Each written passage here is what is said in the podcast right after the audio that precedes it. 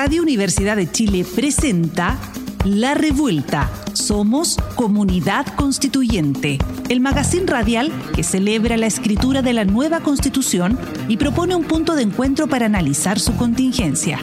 Nos acompañan las opiniones de Nona Fernández, Carolina Redondo, Daniel Urrutia y Constanza Valdés.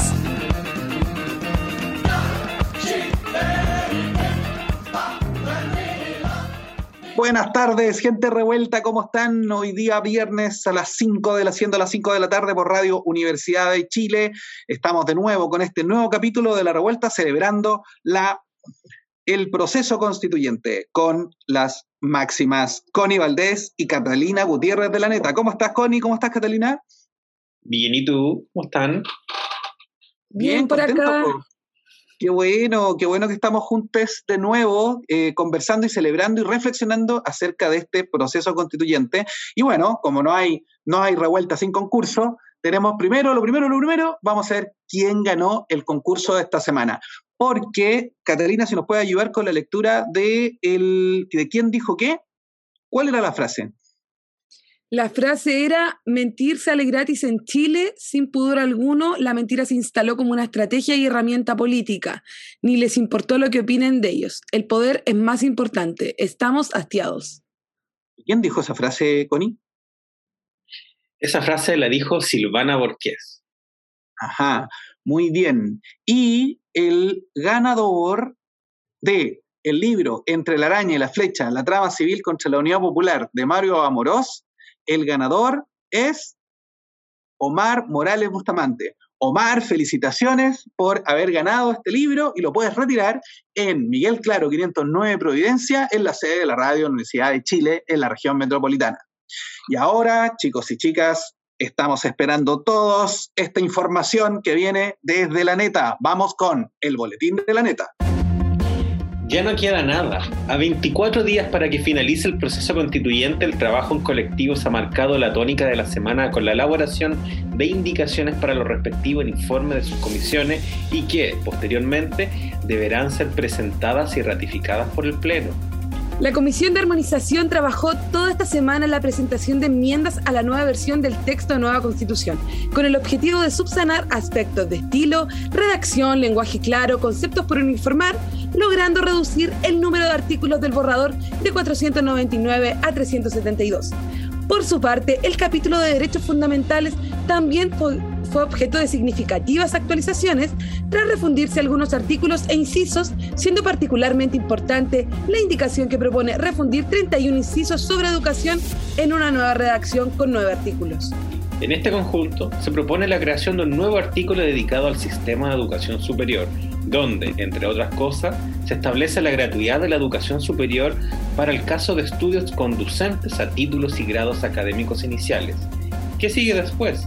El documento será presentado deliberado en la sesión plenaria el próximo jueves 24 de junio para ser finalmente votado desde el martes 28 hasta el jueves 30.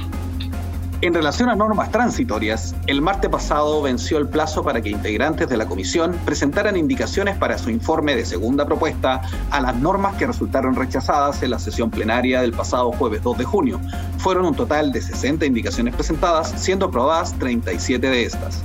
Entre las indicaciones a las que se le dio luz verde destaca la aprobación del quórum de cuatro séptimos para reforma a la nueva constitución por parte del actual Congreso. De ser aprobado por el Pleno, este quórum regiría hasta el 11 de marzo del 2022.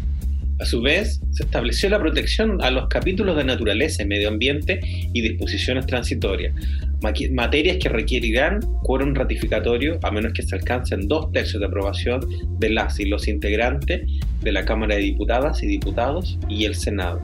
Esta protección también corre para los proyectos de reforma constitucional que alteren sustancialmente el régimen político y el periodo presidencial y que se encuentran contemplados en el artículo 78 sobre convocatoria a referéndum del borrador de nueva constitución. Sobre el calendario electoral, se aprobó una indicación que propone que el 2024 se convoque a elecciones para escoger a las y los representantes de la Asamblea Regional, alcaldes y concejales. Esta propuesta también señala que el periodo presidencial del actual presidente Gabriel Boric durará hasta el 11 de marzo del 2026, por lo que las elecciones presidenciales del periodo siguiente se realizarán en noviembre de 2025. El caso del Poder Legislativo, que incluye al actual Congreso de Diputadas y Diputados y a la Cámara de las Regiones, se convocará a elecciones en noviembre del 2025. Además, la propuesta aprobada plantea que los representantes regionales que integren la Cámara de las Regiones serán electos por única vez para ejercer sus cargos por el término de tres años. El informe será votado en el Pleno el próximo martes 14 de junio, último día para que las y los convencionales puedan ingresar normas transitorias al borrador de nueva constitución la Comisión de Preámbulo tiene una extensión aprobada de cuatro párrafos. La respuesta incorpora todas las visiones existentes del órgano constitucional, haciendo alusión a la historia institucional del país, como la mención del estallido social, la inclusión de los diversos pueblos y naciones que lo componen y el compromiso al cuidado de la naturaleza y medio ambiente con una visión a futuro. Esta propuesta será sometida a deliberación y votación el próximo 23 de junio. En la instancia se podrán revivir indicaciones renovadas y solicitar la votación separada de cada párrafo del preámbulo. ¿Cuál será el quórum de votación? El Pleno estableció un quórum de dos tercios para la aprobación de la propuesta de preámbulo. En otros avances, ya se están gestando las preparaciones para la ceremonia del 4 de julio, instancia de entrega oficial del borrador de nueva constitución que se realizará en el Salón de Honor del Congreso Nacional y espacios aledaños. El Servicio Electoral de Chile informó que más de un millón de electores podrán están habilitados para sufragar en el plebiscito constitucional que se realizará el domingo 4 de septiembre, según el padrón electoral auditado. De este total, 15.076.623 de personas se encuentran habilitadas en territorio nacional y 97.234 en el extranjero.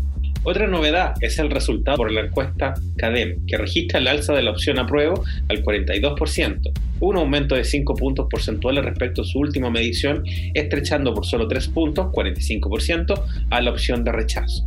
Además, la encuesta CEP consigna que el 37% de la población encuestada aún no ha decidido si respalda o no el borrador de nueva constitución. A su vez, se muestra un estrecho resultado entre la gente que aprueba y rechaza, de que un 25% estaría por apoyar el borrador de nueva constitución versus el 27% que no la respalda. Queridas estamos en la recta final, ya no queda nada, estamos ahora en la revuelta tratando de todo revuelto, está todo revuelto, como ven, como bien dice nuestro nombre, y tenemos principios, tenemos, como se llama, ideas que van dando vuelta, las transitorias, que, Connie, Catalina, ¿qué han visto en esta semana? ¿Qué les ha llamado la atención? A mí me ha llamado la atención un poco el, el trabajo que se está realizando, el trabajo final, en, las comisiones a propósito de lo que ha sido armonización y en las comisiones transitorias, sobre todo después de que la comisión de normas transitorias ya aprobó un primer informe y que ahora se está justamente definiendo eh, los aspectos que fueron rechazados y los aspectos que también quedaron fuera. Entonces, estamos viendo que estamos definitivamente en la recta final, lo habíamos también leído en el boletín a propósito de lo que está pasando en esta reducción de artículos, que justamente yo creo que esto va a ser como eh, bien curioso también porque va a ser como coleccionar láminas, porque al principio vamos a tener este, este borrador que compramos, por ejemplo, lo podemos encontrar en la calle, principalmente en la región metropolitana, con los 499 artículos, y después vamos a tenerlos con los 372. Y ahí ya va a tener justamente un texto mucho más armonizado entonces, se ve cómo está justamente esta, este trabajo también muy arduo, aproximadamente, de hecho he visto en, redes sociales asesoras y asesoras que dicen que han trabajado hasta, las hasta 24 horas seguidas justamente lo que ha sido armonización, porque hay un interés y hay un trabajo muy arduo en que justamente se pueda armonizar correctamente el texto para que el día de mañana, cuando la gente lo pueda leer nuevamente o lo lea por primera vez, la gente que quizá no lo está leyendo en este momento, pueda justamente condensar todo eso. Yo creo que también para a propósito de eso, eh, también desmitificar un poco de que esta constitución es muy larga, es una constitución maximalista. Es una constitución que de hecho, lo habían señalado, no es eh, particularmente más extensa ni nada que la constitución de, del 80, la constitución de Pinochet. Entonces eso me ha llamado la atención en la semana como esas definiciones que quizás la gente quizás desconoce más, son definiciones como de la cancha chica, por así decirlo, como del área chica, mejor dicho, em, y que tienen que ver mucho con, con cómo se va a presentar este texto pero además a propósito de los cargos. Y eso, eh, justamente, y eso también me va a involucrar en el futuro. ¿Cuántos cuánto son los, van a ser los años justamente las personas que están en los distintos órganos públicos? Y eso va a tener un efecto también en, nuestra propia democracia. Oye, vamos a ver en, un, en, la entrevista a Erika Portilla, que estuvo en la Comisión de Principios Constitucionales, y yo creo que ella nos va a hablar harto, yo creo que de estas cosas, pero ha ido decantando, me parece, que el proyecto del borrador es súper equilibrado. Y también yo creo que recoge o está recogiendo muy bien las demandas del estallido social, las demandas sociales de los movimientos sociales, y creo que hay un giro eh, importante eh, desde el neoliberalismo a otra cosa. Y yo creo que está por construir, ¿no? O sea, está por construir. Hay algo que a mí me llama eh, profundamente la, la, atención y me alegra, que es que se recoge o se establece en algunos artículos respecto, primero, como un eje entre la plurinacionalidad y otro, el eje que tiene que ver con un principio que, que se llama el buen vivir que esto viene de eh, las naciones originarias, o sea, de, en el caso del quechua, el, el, el, sumacausa, o, eh, y en el caso del Mapuz, en, el, en se dice Kume Moguen o Itrofil Moguen, que tiene que ver con que el Estado tiene que reconocer y promover una relación de equilibrio armónico entre las personas, la naturaleza y la organización de la sociedad. Y esto yo creo que es una revolución, o sea, eso, esto es un cambio de paradigma absoluto de la forma en que el Estado tiene que reconocer esto. Desde ya, yo creo que nos plantea un desafío al desarrollismo, por ejemplo. O sea, a creer que nosotros podemos hacer cualquier cosa en el nicho ecológico, podemos hacer cualquier cuestión y que en el fondo podemos agotar los recursos naturales sin ninguna, porque en el fondo están ahí y son como nosotros somos los dueños de todo. Yo creo que eso, eso es una cosa bastante importante, diría yo, que va decantando y que creo que la gente cuando lo, lo lea, yo creo que le va a hacer bastante sentido. Cata, ¿qué te ha parecido la semana a ti? A mí la semana, como decía Connie, también me ha llamado mucho la atención, que ha sido bastante intensa en trabajo, a lo mejor no, no tanto así como lo seguíamos en la neta, viendo las transmisiones, sino que es un trabajo más de colectivo, con el objetivo también de llegar a acuerdos que logren sacar las normas transitorias de las comisiones y lograr acuerdos transversales y amplios también en el Pleno y que se aprueben. Y en cuanto a armonización, para mí ha sido una de las comisiones de un trabajo, de uno de los trabajos más interesantes, porque ha tenido que ver con con cómo subsanamos aspectos de estilo, de redacción, del lenguaje claro, de poner en coherencia también las normas del texto constitucional, mencionar que, que habían algunas que estaban repetidas, que los mismos convencionales decían de cómo se iban a subsanar esto, y eso se, está, se estuvo viendo durante esta semana tras ocho largos días de trabajo en colectivo. O sea, ayer las y los convencionales terminaron a las cinco de la mañana y ingresaron las sus su indicaciones pas, eh, pasado a las 7 porque el plazo terminaba a las 8. Ayer nosotros entrevistábamos a Maya Alves y decía como que ellos habían, se habían ido a dormir a las 7 de la mañana porque habían tenido que concluir este trabajo. Y es súper interesante también lo que pudieron realizar porque de los 499 artículos se redujeron a 372 y en esto mm. ser súper enfática que aquí no se ha eliminado ningún artículo, sino que se refundieron porque hay unos que estaban repetidos o hay unos que se, eh, valga la redundancia, eh, eh, se repetían también ciertos conceptos, entonces mm. había que redactarlos de nuevo con el objetivo también de poder tener un lenguaje claro y cercano. Y en eso el ejemplo que nosotros pusimos con el artículo, con los, con los nuevos artículos que se extrajeron de los 31 incisos, que lograron refundirse y si se aprueban, tendríamos nueve artículos de educación. Y ahí mm. la palabra refundición es súper importante porque la vamos a escuchar yo creo que durante la próxima, no, durante este fin de semana en la discusión y votación que van a tener dentro de la Comisión de Armonización con el objetivo de hacer este primer de, hacer este informe, este primer informe que se va a presentar ya dentro de dos semanas más ya al Pleno y ahí a lo mejor también vamos a conocer otra propuesta de artículos refundidos.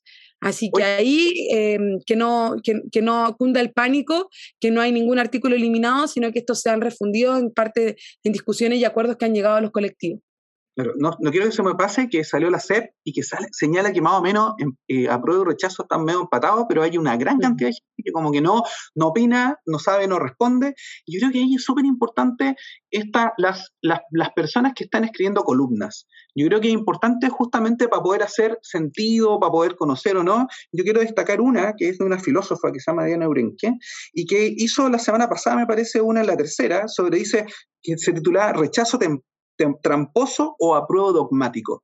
Y, dice, eh, esta, esta, columnista que el, rechazo es doblemente tramposo. Dice porque moralizan las dos opciones como lucha entre el bien y el mal, pero también esconde una gran estafa que es sembrar el miedo. Yo creo que eso es súper importante volver a, hacerlo presente, volver a, a, que no a develar que hay una intención del lado del rechazo de desviar la atención del mandato que, tuvo la constituyente de, aplicar, de hacer una nueva constitución legítima que nos represente a todos. Entonces, yo creo que eso es importante también hacer el, punto sobre los columnistas y las columnistas y también hacer esa, esta situación para qué? Para que el debate sea informado. Entonces, nosotros le estamos poniendo todo el empeño acá en la revuelta, pero también hacer un llamado a, las y los columnistas para que efectivamente eh, desarrollen ideas y desarrollen puntos para eh, que la gente pueda conocer también esa opinión, entre comillas, más informada que tienen o pueden tener las y los columnistas.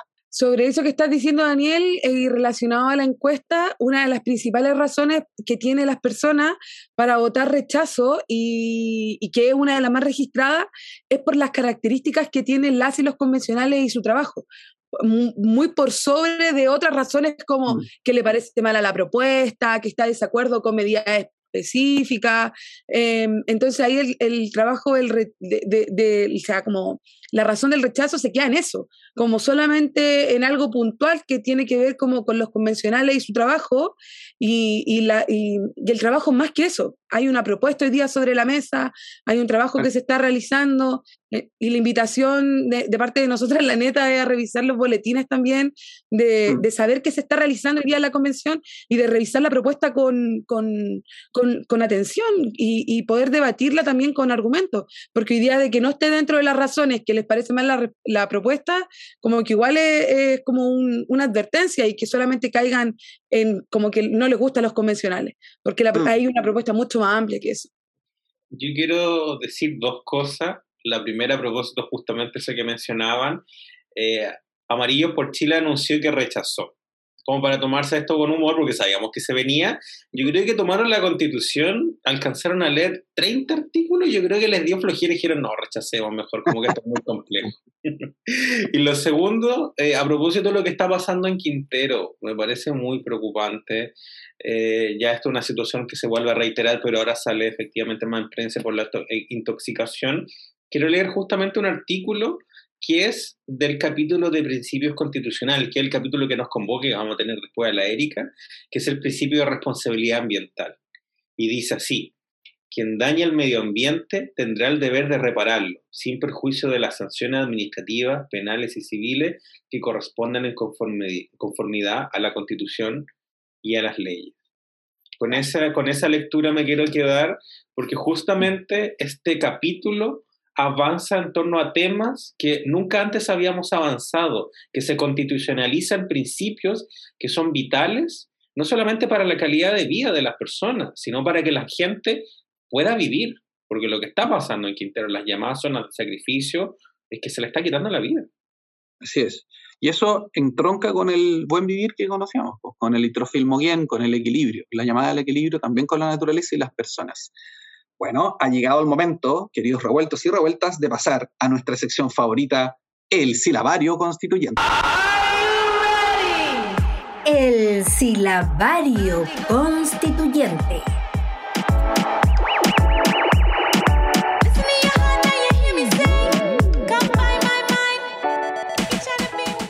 Estado social y democrático de derecho sistema que pretende generar a través de las políticas de Estado un mayor bienestar social.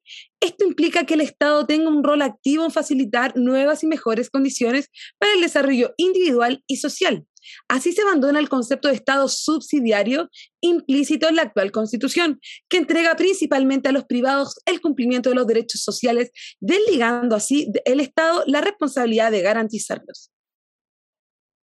Muy bien. Muy importante el silabario constituyente, distribúyanlo en redes y ahora nos vamos a la pausa en la revuelta en la radio Universidad de Chile, la radio que piensa.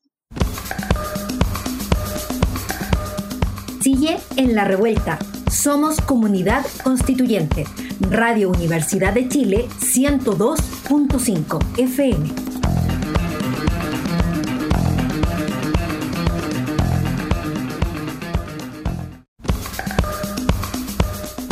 Ya regresamos a La Revuelta, espacio para conocer la actualidad sobre el proceso constituyente.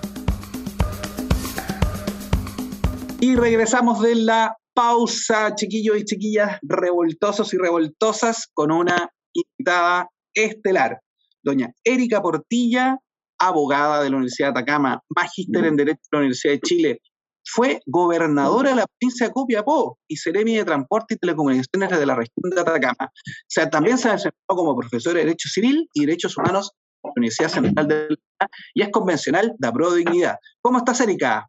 Hola Daniel, eh, muchas gracias por la invitación. Estoy muy bien, contenta porque estoy haciendo trabajo territorial en la región de Atacama, que tal como tú lo mencionaste, es la región a la que me correspondió eh, representar durante todo este tiempo eh, en la Convención Constitucional. hola Erika, saludarte, muchas gracias por estar acá.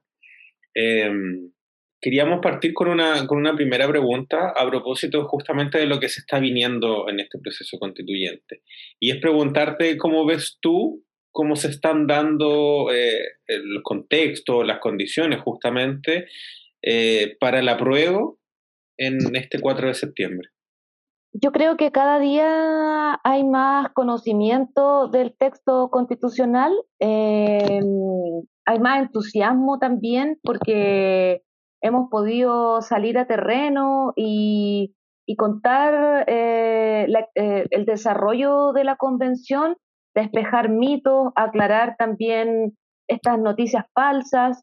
Em, los comandos de apruebo dignidad ya están constituidos eh, a lo largo de todo el país, nos han invitado a distintas actividades. Em, entonces veo un ánimo de, reunirse, de persuadir, de conversar, porque eh, el apruebo o el rechazo pueden, no pueden ser eh, eslóganes, ¿es cierto? Tiene que haber una conversación de por medio a través de la cual logramos, logremos informar y logremos persuadir a la persona con quien estamos conversando o al grupo con quien estemos. Eso lo estamos haciendo, lo estamos eh, logrando y cuando uno recibe una opinión negativa respecto al texto, eh, al menos en mi experiencia, he tenido la oportunidad de preguntar, de despejar la duda y, luego eh, que la persona cambie de postura y de tener una opinión de rechazo, pase a la postura de estar por el apruebo. Me pasó con pirquineros y pirquineras en Freirina, que no conocían los artículos referidos a la pequeña minería y a la pirquinería, y cuando leímos juntas eh, los artículos quedaron conformes, alegres y tomaron la postura del apruebo. Y así han ocurrido otras, otras experiencias eh, y bueno, creo que lo más significativo es que hay un ambiente de compromiso a lo largo del país por difundir el texto, por darlo a conocer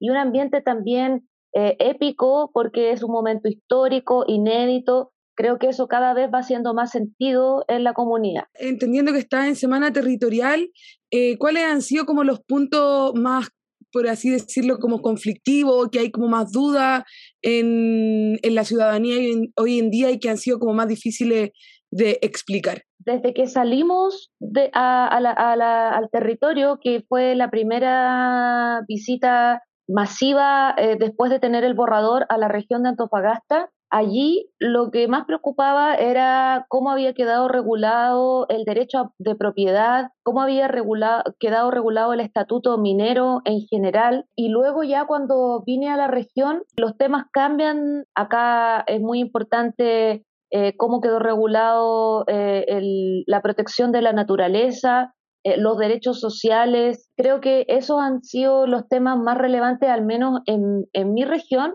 a diferencia de lo que nos tocó vivir en la región de Antofagasta, donde también temas que nos preguntaron estuvieron relacionados con el sistema eh, nacional de educación. E, Erika, ¿cómo ya, ya el texto ya está, digamos, se está trabajando con la normalización, con las transitorias, eh, hay hartas cosas, pero para que la gente entienda en, su casa, ¿cómo describirías el texto del borrador actual? O sea, ¿cuál es tu sensación? ¿Cuál es tu, como, como cuando te preguntan, oye, pero el borrador, ¿cómo está? ¿Cómo, cómo, explicas tú el, el borrador, la propuesta, digamos? Bueno, Eh, lo primero, después de revisarlo, eh, porque a mí me correspondió estar en la Comisión de Principios Constitucionales, Nacionalidad, Democracia, Ciudadanía, Incorporación del Derecho eh, Internacional de los Derechos Humanos al ordenamiento nacional. Esa fue la comisión donde estuve. Sin embargo, siempre teníamos que leer los artículos de las otras comisiones para ir votando y uno tiene una idea panorámica del texto.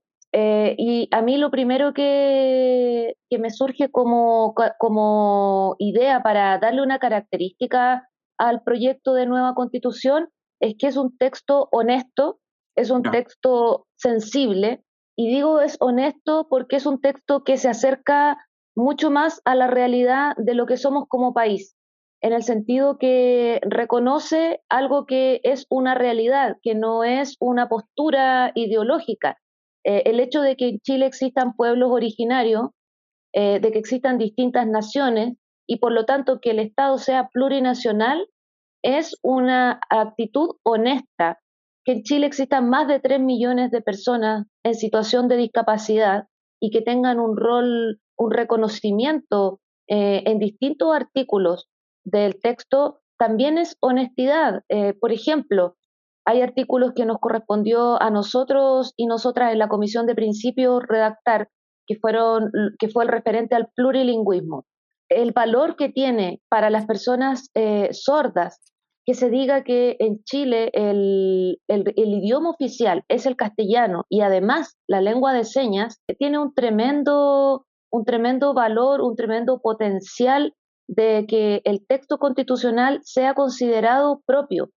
Lo mismo ocurre con los artículos referidos a, la paridad. En Chile somos mitad hombres en términos tradicionales y mitad mujeres. Entonces, era necesario que eh, la paridad o la perspectiva de género estuviera presente eh, en distintos capítulos del texto constitucional que se reconozca a las personas que realizan labores de cuidado, que son eh, cientos de personas eh, que realizan esta labor de manera anónima y que hoy día aparecen en el texto constitucional eh, reconocidas como con su labor como una labor fundamental para el desarrollo de la vida. Entonces, que exista un artículo que también colaboramos a redactar, que hace que yo me sienta orgullosa y es que eh, existen diversos tipos de familia, que, el vínculo familiar parte por el afecto eh, y, que, y es independiente de los lazos consanguíneos. Eso también me parece que es honesto, porque él eh, se acerca mucho a la realidad. Las familias en nuestro país ya no son mayoritariamente constituidas por un hombre y una mujer con sus hijos. Hay diversidades de familias y eso se reconoce en el texto proyecto de nueva constitución. ¿Qué decir de la protección eh, a la naturaleza? Decir que la naturaleza, que tenemos una relación indisoluble con la naturaleza, nosotros somos naturaleza, pertenecemos a ella, estamos unidos y unidas por un vínculo que es indisoluble y el texto así lo plantea. Entonces, me parece que mm, en ese sentido es honesto, eh, es sensible también es un texto que, donde hicimos un gran esfuerzo por incorporar nuestras, nuestras diferencias, porque a diferencia, valga la redundancia, de la Constitución del 80, que asume que todos somos heterosexuales, que mm. somos de una edad media, con, un, con una capacidad económica que nos permite resolver eh, eh, gran parte de nuestras necesidades fundamentales, que somos hombres. Así, así está pensada la persona en la Constitución de 1980. Y en este texto em, estamos todos y todas eh, reconocidos eh, en nuestras diferencias eh, y hay además un, Estado que, que, desde nuestra perspectiva somos nosotras y nosotros mismos organizados políticamente, nosotros y nosotras como comunidad, que eh, donde nos reconocemos y nos eh, obligamos a cuidarnos eh, y cómo nos obligamos a cuidarnos, protegiendo y garantizando nuestros derechos fundamentales y en particular nuestros derechos sociales. Entonces, en ese sentido yo califico el texto como un texto honesto y un texto sensible que a diferencia de todo lo que se ha dicho, es un texto que une eh, justamente por esta sensibilidad y esta honestidad eh, que, que he ejemplificado. Erika, justamente a propósito de varias de las normas que mencionaste, que se han ido aprobando, el tema justamente de lo de la familia, de los derechos también eh, de, las personas con discapacidad, de derechos de niños, niñas, adolescentes, y de algunos de los principios que justamente son muy importantes. Por ejemplo, la declaración de que Chile sea un estado oceánico, de la naturaleza, el principio de la responsabilidad ambiental, sin duda van a tener justamente un efecto el día de mañana, eh, entendiendo el contexto de las situaciones que están pasando en, en nuestro país recientemente, por ejemplo, de Quintero, etcétera. Pero a propósito de justamente el debate que se dio en la Comisión de Principios Constitucionales, preguntarte, ¿cuáles fueron algunas de, las, eh, de algunos de los artículos o de las discusiones que fueron más peliagudas? Dentro de las discusiones que costó sacar adelante, eh, que nos costó sacar adelante, estuvo justamente eh, definir familia.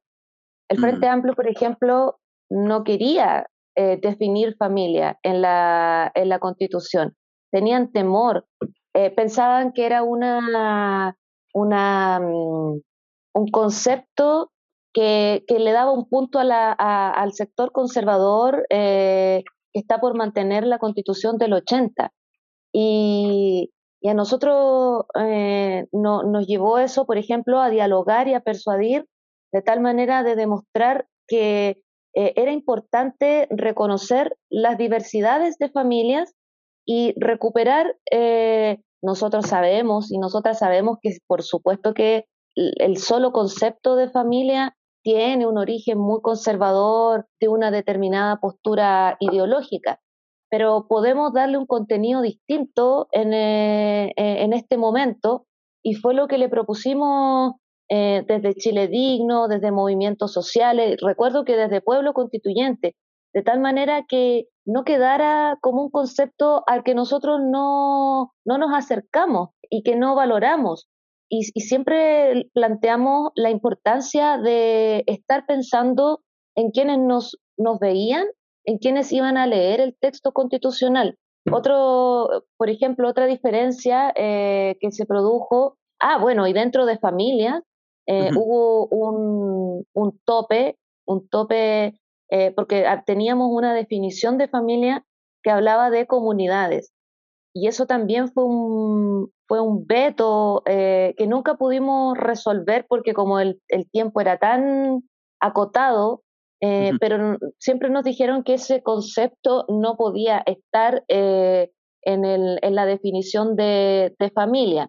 Afortunadamente, construimos una redacción eh, eh, donde la base de, mm, de, ese, de esa definición eh, tiene un origen popular, un origen en una norma popular, donde organizaciones de disidencias, de diversidades, le presentaron a la convención una distinta, fueron dos alternativas de definición. Eh, e hicimos una construcción donde se complementaron eh, y finalmente le podemos decir a, las personas que existen diversos tipos de familia, eh, que el lazo fundamental es el afecto, que el, ser parte de una familia no puede significar un detrimento para ninguno de sus integrantes. es, creo que uno de los artículos más bellos que existen en el texto constitucional.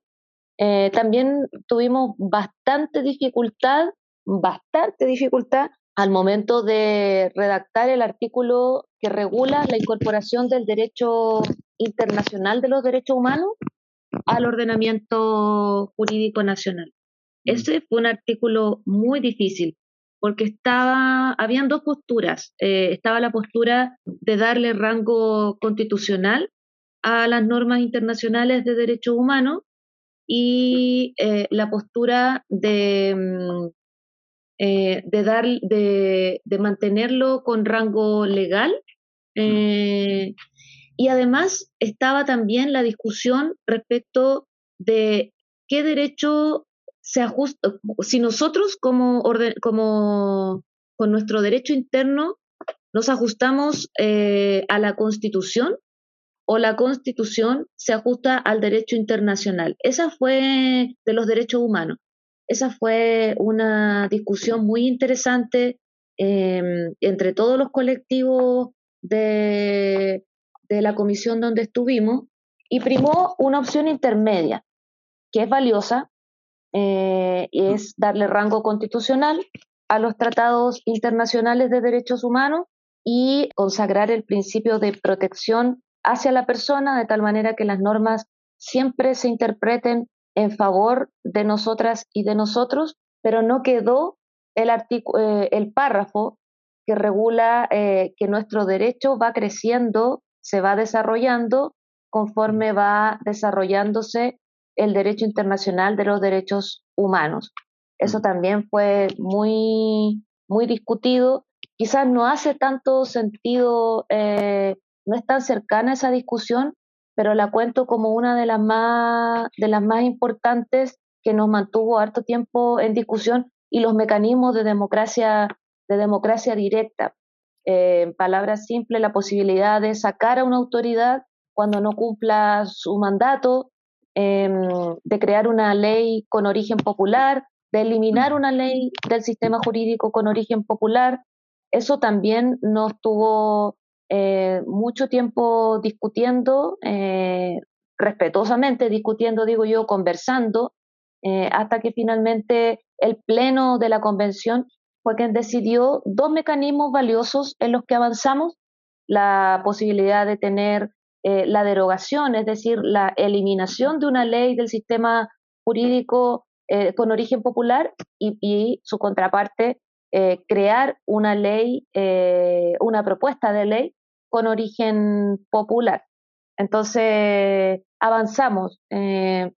y creo también muy importante decirle a todas las personas que, que nos escuchan, que nos ven, que yo mencioné a nuestros aliados, nuestros amigos y amigas del Frente Amplio, como un ejemplo, eh, pero así como, como ellos tuvimos diferencias con independientes por una nueva constitución, con mm. movimientos sociales, constituyentes, o pueblo constituyente, con la coordinadora plurinacional. Acuérdense que en un momento fue noticia que la coordinadora plurinacional y popular no aprobó eh, la propuesta del artículo estrella, que es el artículo del Estado Social y Democrático de Derecho, y que salieron por redes sociales a pegarles, a criticarles porque se habían eh, puesto en una, eh, eh, en una posición, valga la redundancia, similar a la del sector conservador, pero al interior de la, de la comisión nosotros conversamos, despejamos las dudas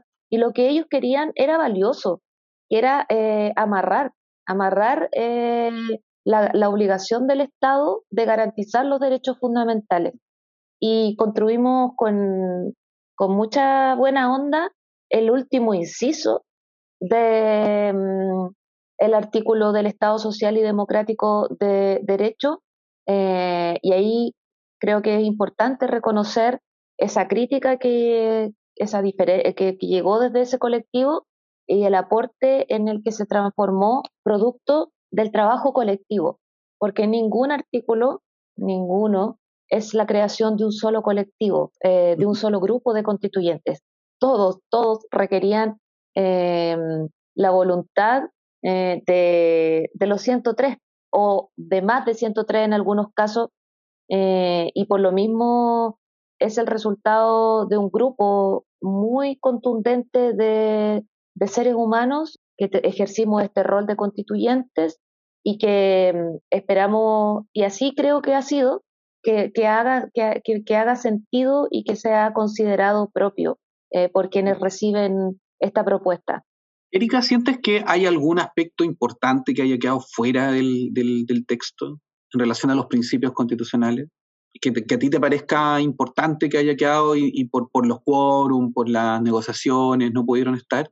en términos de principio, eh, recuerdo que nosotros como Chile Digno propusimos eh, que las fuerzas encargadas de, eh, de, hacer cumplir la ley, en este caso carabineros y la policía de investigaciones, eh, estuvieran sujetas eh, a los estándares internacionales en materia de derechos humanos en el ejercicio de su función.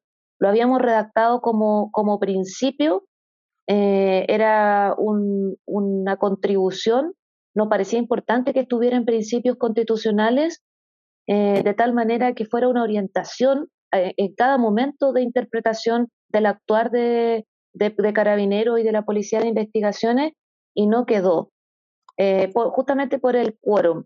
Hubo otro artículo eh, que también estaba pensado como principio eh, que se refería a, regular el hecho o la hipótesis de que se, se interrumpa la democracia a través de un régimen dictatorial y la constitución mantuviera su vigencia. Eh, tampoco, tampoco quedó ese artículo eh, que buscaba eh, dejar esa norma entre los principios generales del derecho constitucional.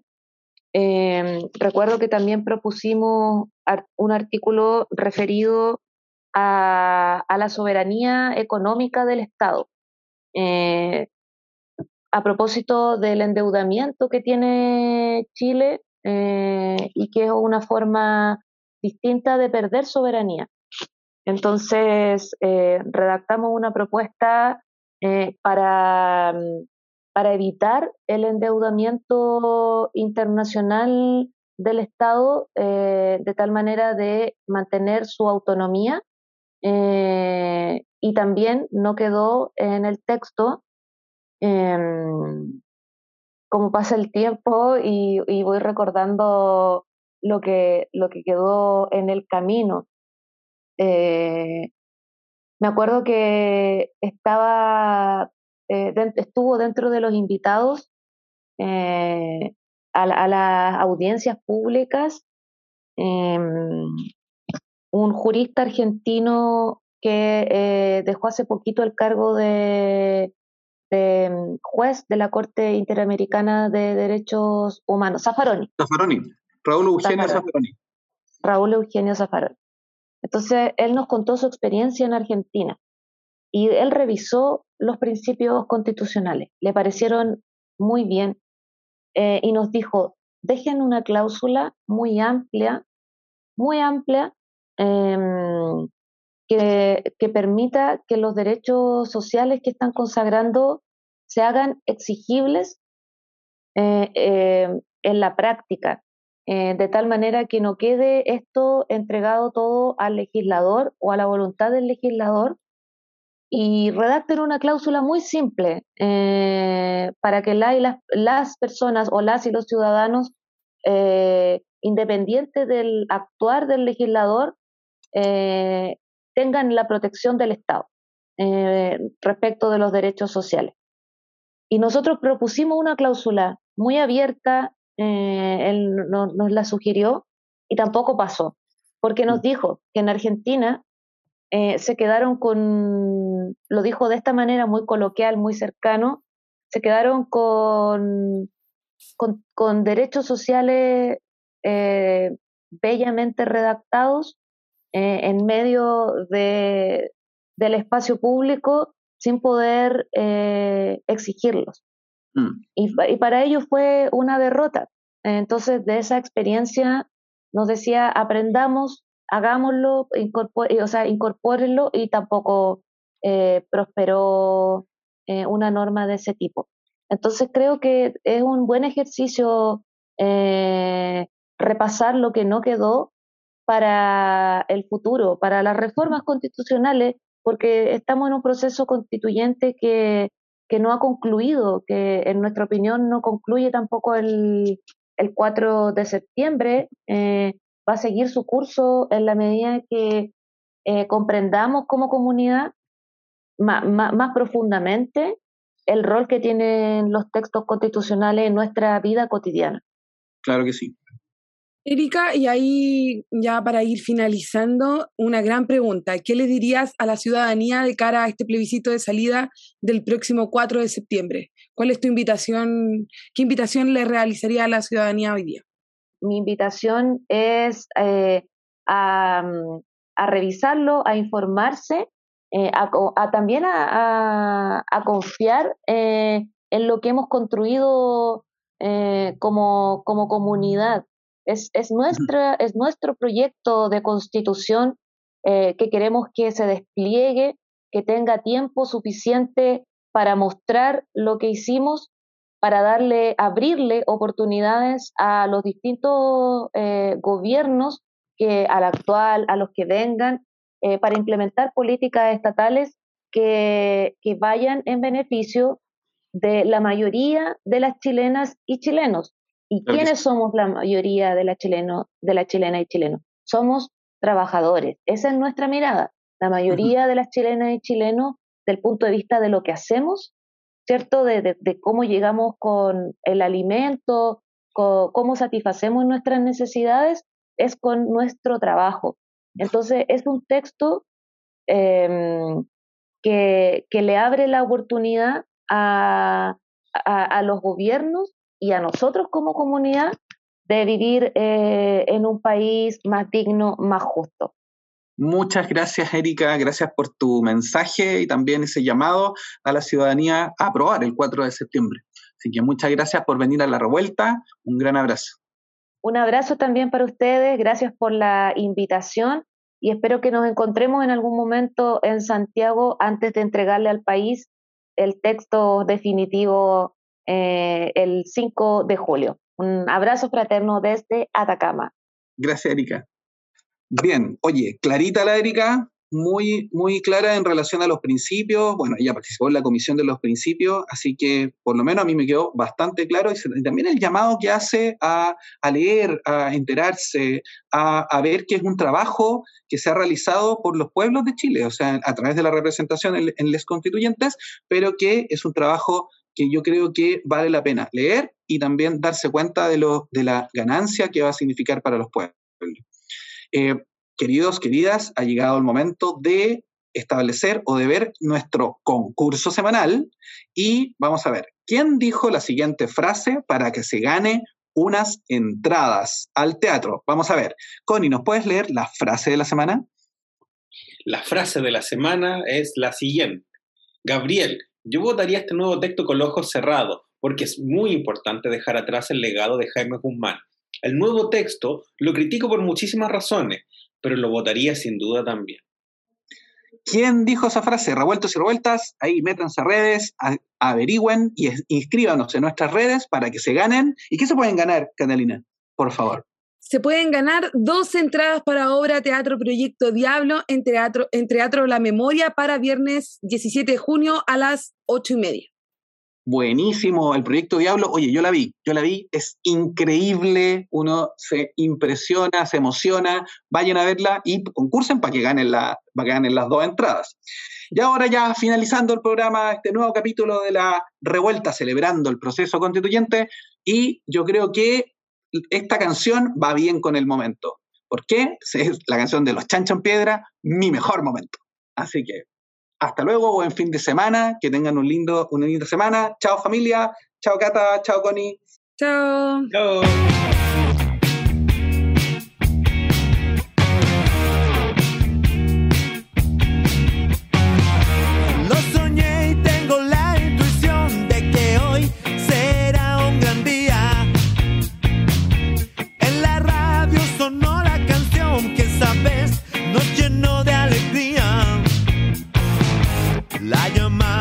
Ayer recibí transformó mágicamente lo normal en genial. Necesito con urgencia vital estar contigo. Tenemos nuestro sentido de humor, las tragedias pueden ser una fiesta. Es mejor que no se enteren jamás, que importa si a otros molesta. Tú haces parecer comida gourmet, la promo del chino que compramos ayer. Antes pensaba que yo era feliz,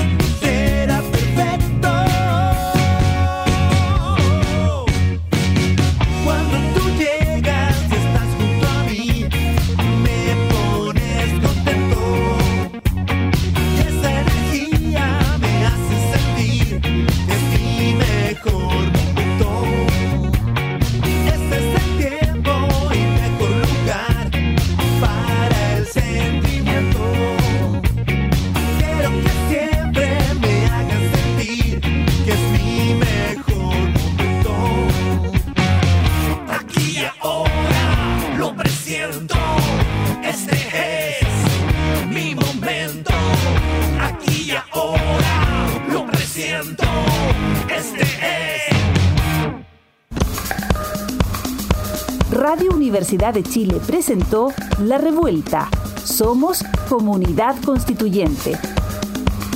El magazine radial que celebra la escritura de la nueva constitución y propone un punto de encuentro para analizar su contingencia.